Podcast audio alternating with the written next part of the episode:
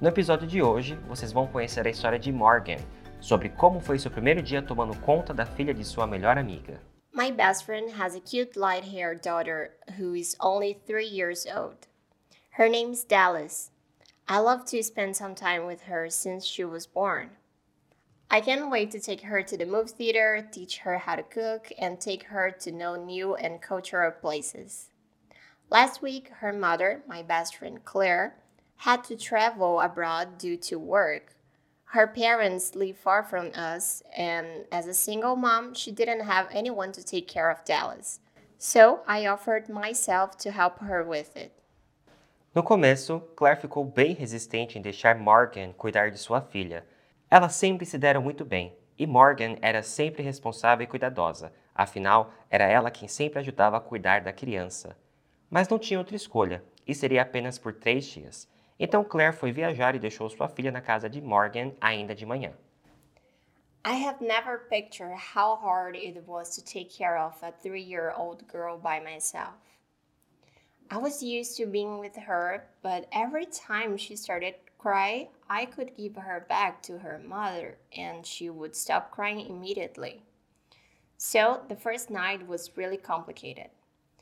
Dallas arrived here in the morning. She was so quiet and drowsy that I let her sleep until noon. Bad idea. After lunch, I played with dolls, balls, and hide and seek with her.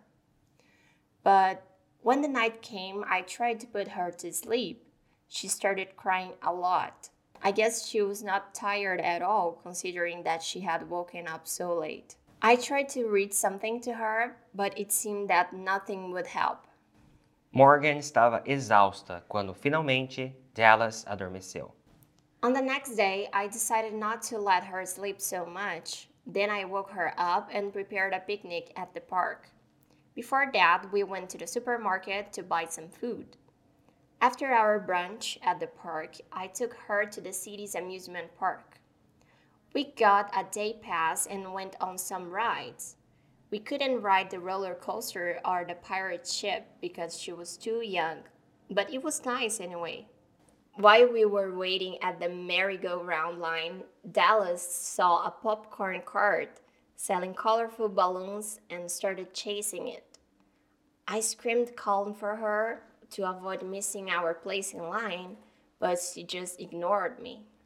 Dallas era bem pequenininha e acabou desaparecendo em meio à multidão. Morgan ainda tentou perseguir o carrinho de pipoca pelo barulho, mas Dallas não estava mais por perto. I got so scared, I couldn't find her anywhere. How could I tell my best friend that I lost her only child in an amusement park? I felt like I was in an horror movie. I have never been so afraid of something in my whole life. I contacted the security staff and I asked for help. I would never forgive myself if something bad happened to her. Luckily, people around me saw how desperate I was and started to help me too. And a salesperson who worked in a toy store near there spotted Dallas playing with some dolls inside the store. Esse episódio foi produzido por Fluency Pass, a única escola do mundo com o ciclo completo para você falar inglês. Quer acelerar sua aprendizagem com conversação ilimitada, aula particular e ainda ter um mega desconto? Acesse o link da descrição e comece agora a jornada da sua fluência. São 7 dias de conversação ilimitada por apenas um real.